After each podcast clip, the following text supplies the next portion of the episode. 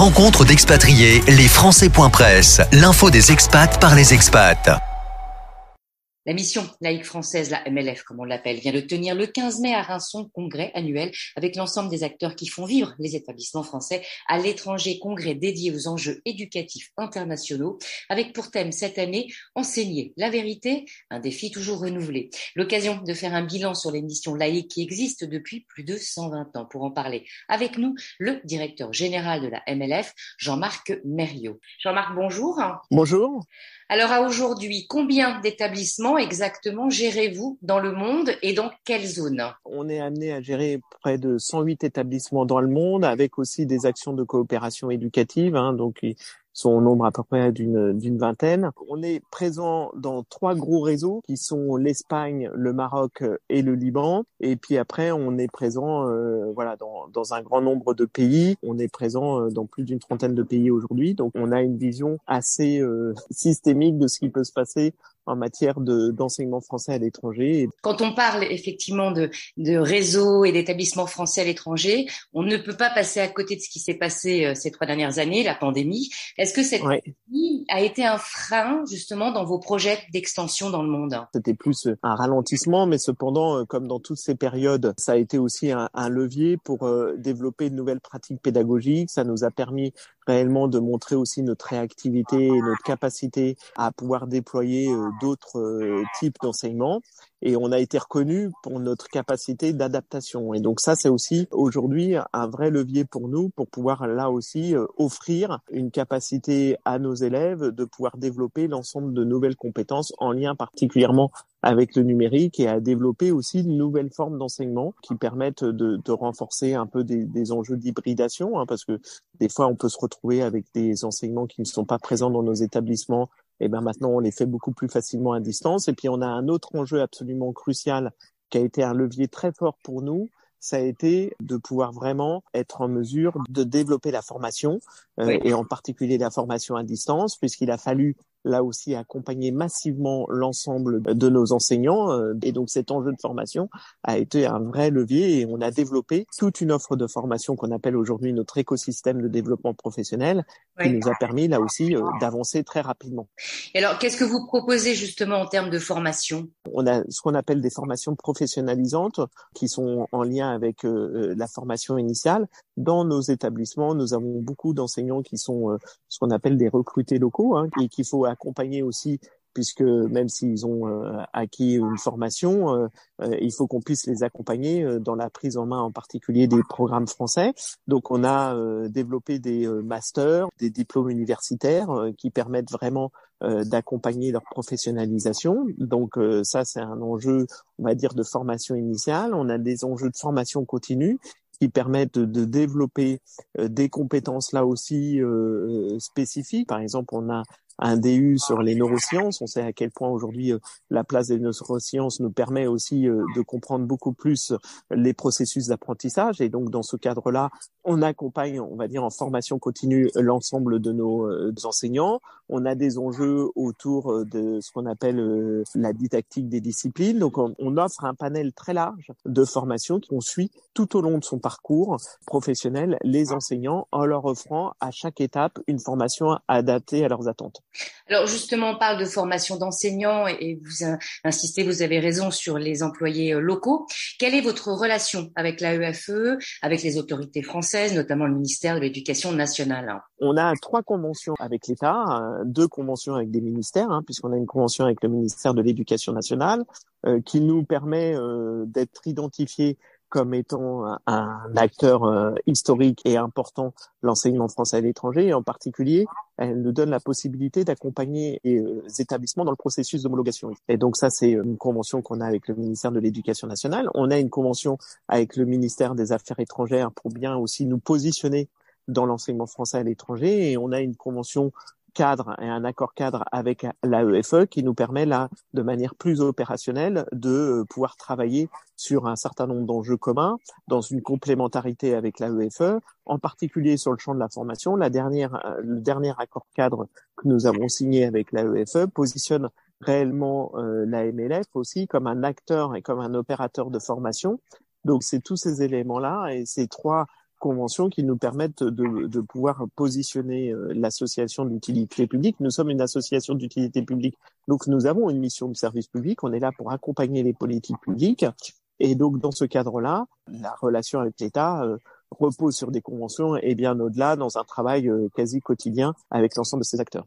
Alors on a parlé effectivement de, de l'importance que euh, vous avez pour la formation, de vos enjeux pédagogiques. Pourquoi on va choisir un établissement MLF On choisit surtout un établissement français qui a une euh, capacité à offrir la possibilité d'avoir en particulier le bac français on sait que le bac français, et entre autres aussi avec le développement du bac français international, est une opportunité pour pouvoir accéder à un large panel de formations à travers le monde.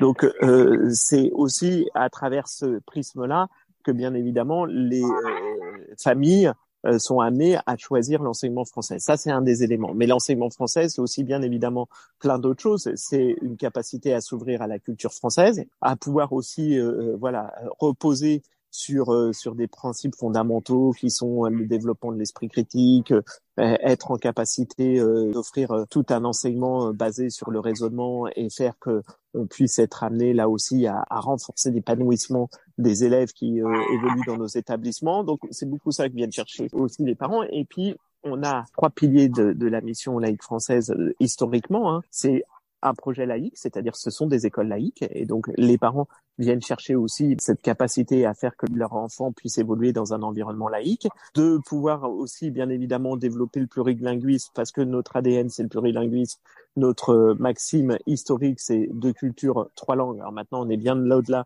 des trois langues dans nos établissements, mais euh, voilà, quand on l'a créé en, en 1902, c'était deux cultures, trois langues. Hein, donc à l'époque, c'était déjà un principe très fort du plurilinguisme et c'est l'interculturalité dans le sens où nos établissements, là où on s'implante, respectent totalement l'ensemble du pays, en tout cas les règles, les coutumes. Euh, c'est aussi une dimension importante, c'est cette capacité à vraiment intégrer l'interculturalité comme un projet pédagogique. Donc c'est tout ça aussi que viennent chercher l'ensemble des parents euh, quand ils vont euh, dans un établissement français à l'étranger et au-delà dans un établissement MLF qui respecte ces trois piliers-là. Alors, dans votre communication et sur les, les, enjeux que vous avez mis un petit peu en avant, euh, vous parlez beaucoup de développement durable. Comment est-ce que cela se met en place concrètement au sein de vos établissements? Euh, Au-delà du développement durable, c'est les objectifs du développement durable, les 17 ODD de l'UNESCO. Et donc, il y a bien évidemment des enjeux de développement durable au sens euh, environnemental, climatique, euh, voilà. Mais il y a aussi tous les enjeux sociétaux qui dépassent le pur cadre environnemental et climatique, et en tout cas le respect de la nature on est amené à renforcer cette dimension-là autour des EDD et à en faire des projets pédagogiques. Donc nous, ce qu'on cherche à faire, c'est aussi cette capacité à pouvoir vraiment, à travers l'ensemble de nos projets pédagogiques, dans une vision très transversale, euh, d'offrir la capacité à, nos élèves de développer des projets euh, autour de ces enjeux-là. Et ça peut passer par des enjeux de labellisation, par exemple la labellisation qui a été mise en place sur les établissements français, qui est le 3D. Oui. Donc on est aussi euh, dans cette logique euh, de labellisation dans nos établissements, mais c'est vrai que on cherche à lui donner aussi une dimension plus internationale à travers euh, l'ensemble des 17 objectifs de développement durable de l'UNESCO pour lui donner aussi plus de force et, et une universalité plus grande. Alors, au niveau des, des, établissements MLF dans le monde, quelles sont justement les innovations proposées par vos établissements? On a plusieurs éléments par rapport à ça. Donc, on vient de parler bien évidemment de des enjeux de l'ODD, mais au-delà de ça, historiquement, euh, dans le réseau, on a une appétence pour tous les enjeux numériques aujourd'hui et la place du numérique euh, dans les apprentissages. Donc ça, beaucoup d'innovations euh, sont présentes dans nos établissements en matière d'usage du numérique et, sa capacité à développer des compétences spécifiques avec l'usage du numérique et en particulier tout ce qui concerne les compétences du 21e siècle, qui sont les quatre piliers des compétences du 21e siècle, savoir communiquer, collaborer, développer son esprit critique et sa créativité. Donc on, on est amené aussi à développer des projets qui renforcent ces compétences transversales et à faire qu'on puisse aussi les déployer dans l'ensemble de nos disciplines. Donc, c'est des travaux qu'on mène et, qu'on est amené à développer. C'est vrai que le numérique est un levier pour pouvoir développer l'ensemble de ces compétences. On a d'autres leviers, par exemple. On est très historiquement aussi, nous travaillons euh, beaucoup sur les enjeux de l'éducation aux médias et à l'information, par exemple. Donc, on a des médias dans l'ensemble de nos établissements. Euh, ces médias, en particulier des web radios, peuvent permettre de développer très fortement l'ensemble de ces compétences. Donc, on voit bien que on a une vision là aussi très transversale de cette capacité à pouvoir développer des compétences spécifiques pour nos élèves. On renforce ces dispositifs-là qui sont présents aussi dans les établissements français sur le territoire national, mais euh, dans l'environnement international, c'est vrai que c'est des spécificités fortes qu'il nous faut vraiment mettre en avant. On a aussi tout un enjeu autour de ce qu'on qualifie les sciences, technologies, ingénierie, donc tout ce qui est stratégie autour des STEM, euh, qu'il nous faut là aussi renforcer et déployer. Donc c'est ces enjeux-là qu'on cherche à mettre en place à travers des dispositifs, que ce soit des Fab Labs par exemple, ou, euh, d'autres dispositifs autour des centres de culture et de connaissances, euh, qui nous permettent là aussi de faire qu'on puisse offrir un panel d'autres compétences transversales à l'ensemble de nos élèves pour qu'ils puissent s'adapter au monde en mouvement tel qu'il évolue aujourd'hui. Alors des enjeux effectivement assez euh, assez ambitieux, assez larges, qui s'adaptent euh, bien évidemment euh, au monde actuel, ça on l'a bien compris. Et alors pour l'avenir, est-ce que vous avez des projections en termes d'établissements nouveaux, de zones à aller conquérir, ou juste en, termes aussi de, pédagogie? Alors bien évidemment, on est amené à continuer à développer la structure et on a plusieurs territoires sur lesquels nous sommes amenés à travailler aujourd'hui, que ce soit par exemple l'Égypte où on, a plusieurs projets aujourd'hui et de nouveaux types de projets qui sont des projets de développement avec de, nouvelles formes aussi de partenariat avec des investisseurs sur ces territoires-là. Donc, euh, on développe des modèles de partenariat nouveaux en Égypte. Donc ça, c'est un axe important. On a aussi l'Afrique subsaharienne sur lequel on, se positionne aussi fortement à, travers notre implantation en Côte d'Ivoire et aussi des actions de coopération éducative avec nos centres de développement professionnel. On a un centre de développement professionnel physiques à Abidjan qui doivent nous permettre aussi de renforcer ces enjeux de coopération éducative dans les pays où, nous sommes implantés. On a aussi un, centre de développement professionnel à Rabat. Donc tout ça sont des axes de développement sur lesquels nous travaillons, euh, qui vont permettre de pouvoir consolider euh, nos établissements existants, de pouvoir travailler sur de nouveaux établissements, euh, de nouveaux types de partenariats, et aussi demain sur des enjeux de coopération éducative. Bon, après sur les enjeux pédagogiques, on a bien évidemment euh, renforcer le plurilinguisme et, euh, et ça, euh, même si c'est déjà très présent dans nos établissements, on a un enjeu de renforcer encore la place des langues dans nos modèles éducatifs. On a des très belles expérimentations aujourd'hui sur, en particulier, la certification de l'ensemble des compétences linguistiques qui sont déployées dans des établissements. C'est le cas par exemple à Abidjan avec le lycée Jean Mermoz qui a eu un, un vrai projet mobilisant l'ensemble des équipes, qu'elles soient pédagogiques ou administratives, autour de, des enjeux de langue et de certification pour en faire un vrai établissement international.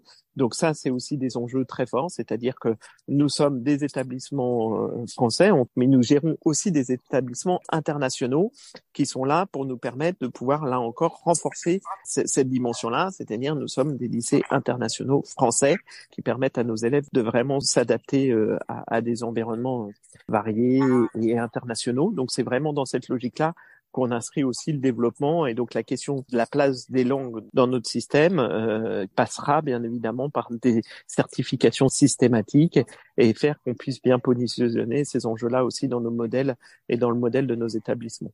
Oui, ça permet aussi aux élèves et aux étudiants de pouvoir se projeter à l'international. Exactement. Donc, euh, donc ça, c'est euh, comme je l'expliquais précédemment, le, bac français international doit nous permettre aussi de renforcer cette dimension internationale de nos établissements. Donc, c'est tout ça qu'il nous faut aussi déployer et mettre en place dans nos établissements. Donc, c'est ces enjeux-là euh, réels qu'il nous faut accompagner et, et l'ensemble de nos établissements accompagnent ce mouvement-là de manière innovante, toujours aussi en recherchant des dispositifs pédagogiques adaptés à ces environnements internationaux. Impeccable. Merci beaucoup, Jean-Marc Mériot, pour toutes ces précisions. Merci à vous. Et explications sur euh, la mission laïque française qui, je le rappelle, a 120 ans, ce qui est quand même quelque chose de bien installé dans le paysage international. Merci beaucoup. Merci, merci à vous.